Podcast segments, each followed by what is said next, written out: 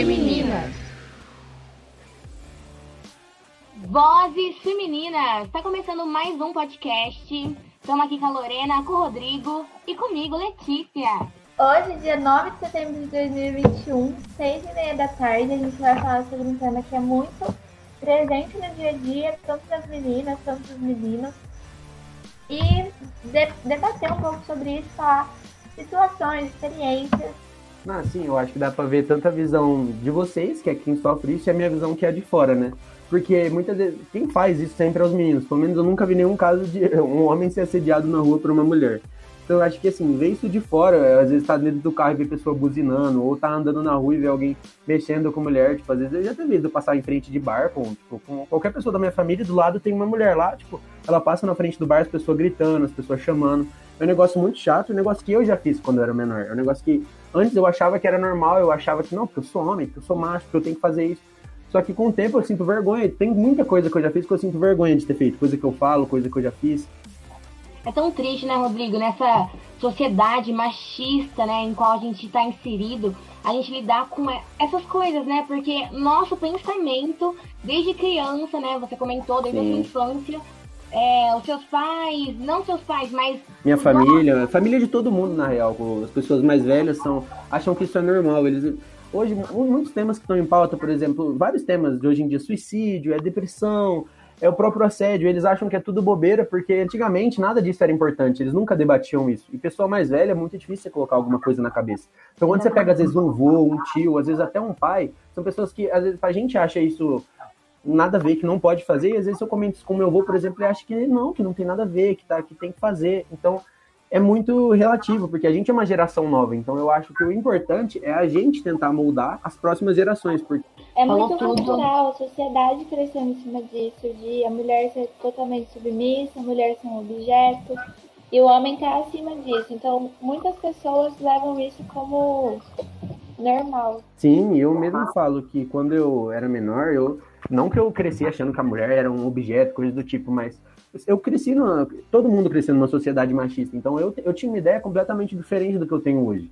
Então acho que conforme eu fui crescendo, eu acho que sempre tem os dois lados da história, mas eu, vou, eu fui vendo as coisas, coisas que eu pensava, coisas que eu já escutei, coisas que familiares, amigos, independente, colegas pensavam, só pessoas que às vezes eu conhecia ali no momento, falou, e foi mudando muito, foi me moldando. Eu acho que isso é uma coisa que a gente tem que debater muito e tentar ao máximo combater isso. E o pior de tudo isso, é, Rodrigo, é que a mulher ela é muito sexualizada, né?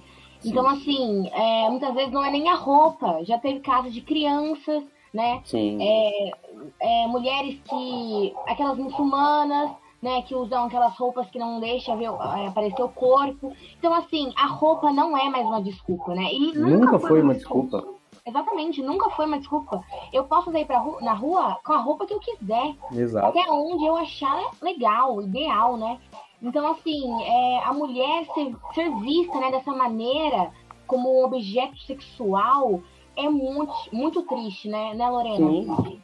Sim, muitas vezes. E o problema de tudo isso é que isso causa medo nas pessoas. Por exemplo, isso causa, causa medo nas jovens de saírem sozinhas, medo nas mães de deixarem as filhas saírem sozinhas primeiro de o que outras pessoas vão fazer com elas, mesmo elas não tendo culpa alguma. Tem que ensinar os outros a entenderem que não é culpa nossa. Quer dizer, que não é para eles fazerem isso, que não é direito. E eu já vi muitos casos, às vezes, das meninas terem medo até de relatar o que aconteceu, porque quando ela tem coragem de chegar, de falar, às vezes, de, para um familiar, para um amigo, às vezes, de, por exemplo, uma polícia, quando é um caso mais sério, muitas pessoas ridicularizar.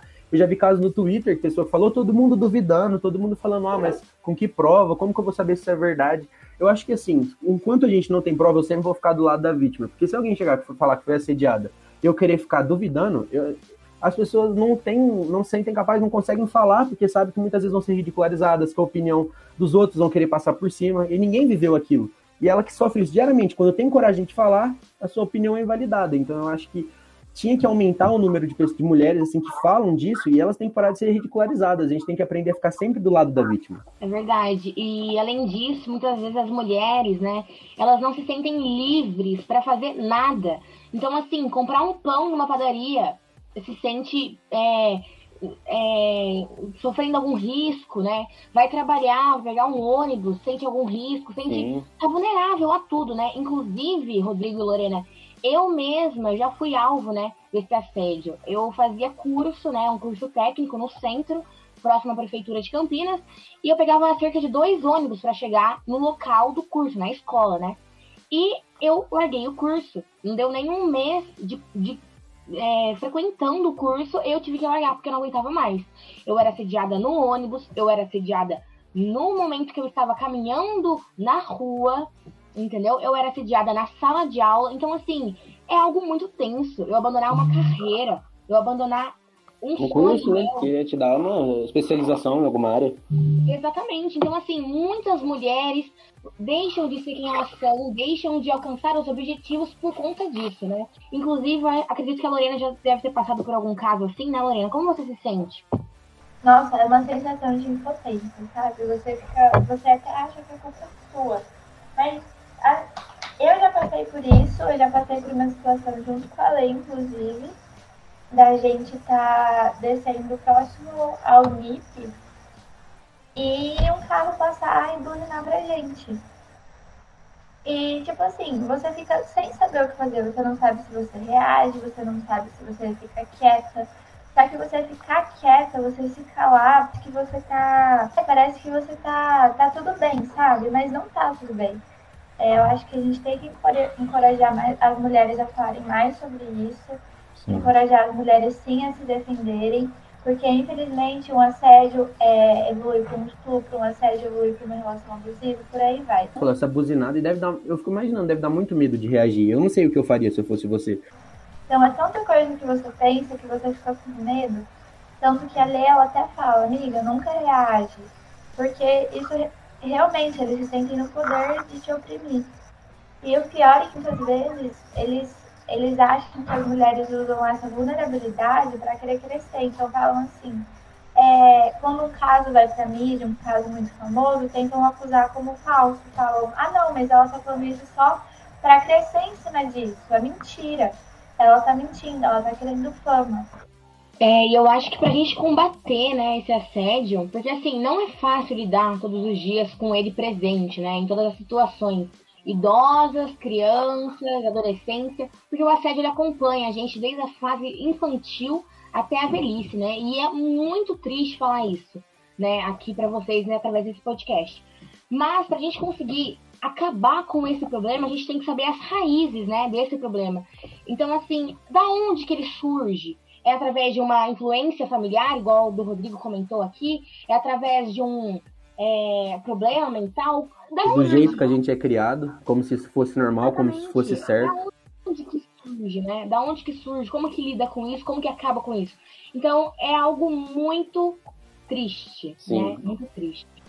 Exatamente. Muitas vezes a gente passa por algumas situações que a gente fica sem saber o que fazer. Tipo assim, tem tanta gente olhando, outros homens, outras mulheres vendo e ninguém faz nada muitas vezes com pessoas que são indefesas também, crianças, e a gente tem que saber como defender, como intervir. Exatamente. E roupa não é convite e nunca vai ser um convite. Exatamente. Né? E eu acho que uma das coisas que nós, mulheres, né, até homens também, mas as mulheres que elas são as principais, né, que sofrem com isso. Não, só vocês sofrem com isso, é. Eu tô, igual eu falei, eu tô de fora, eu não tenho lugar de fala nenhum, eu só tenho que concordar com vocês. E eu acredito que as mulheres elas têm que, elas têm que falar, né, as opiniões dela, a liberdade de expressão. Acho que no século que nós estamos vivendo, essa liberdade de expressão está sendo imposta, né? Então os pensamentos estão sendo colocados em cima da mesa e ó, não é desse jeito, eu não aceito isso. Então isso é fundamental, né? A, a revolta das mulheres, né? As mulheres não aceitarem isso na vida delas. Sim, até vai do tema principal também, que é vozes femininas, né? Que você você falou no começo. Isso tem que aumentar mais. Você, vocês têm que conseguir se impor mais, porque vocês têm que aumentar isso, vocês têm que ser ouvidos. Então, assim, eu acho que é muito importante vocês, não vocês, a sociedade aumentar isso com o tempo, porque de verdade, vendo tudo isso de fora, eu já vejo quanto é horrível. Eu não tô no meu lugar de fala, eu acho que eu até falei muito, só que são coisas tão óbvias que às vezes só de ver eu fico assim, indignado. Então, para quem vive de fora é ruim, eu fico imaginando para quem sofre isso. Bom, então é, esse foi o nosso podcast de hoje. É, agora são exatamente 6h50. Finalizamos hoje uma conversa sobre assédio.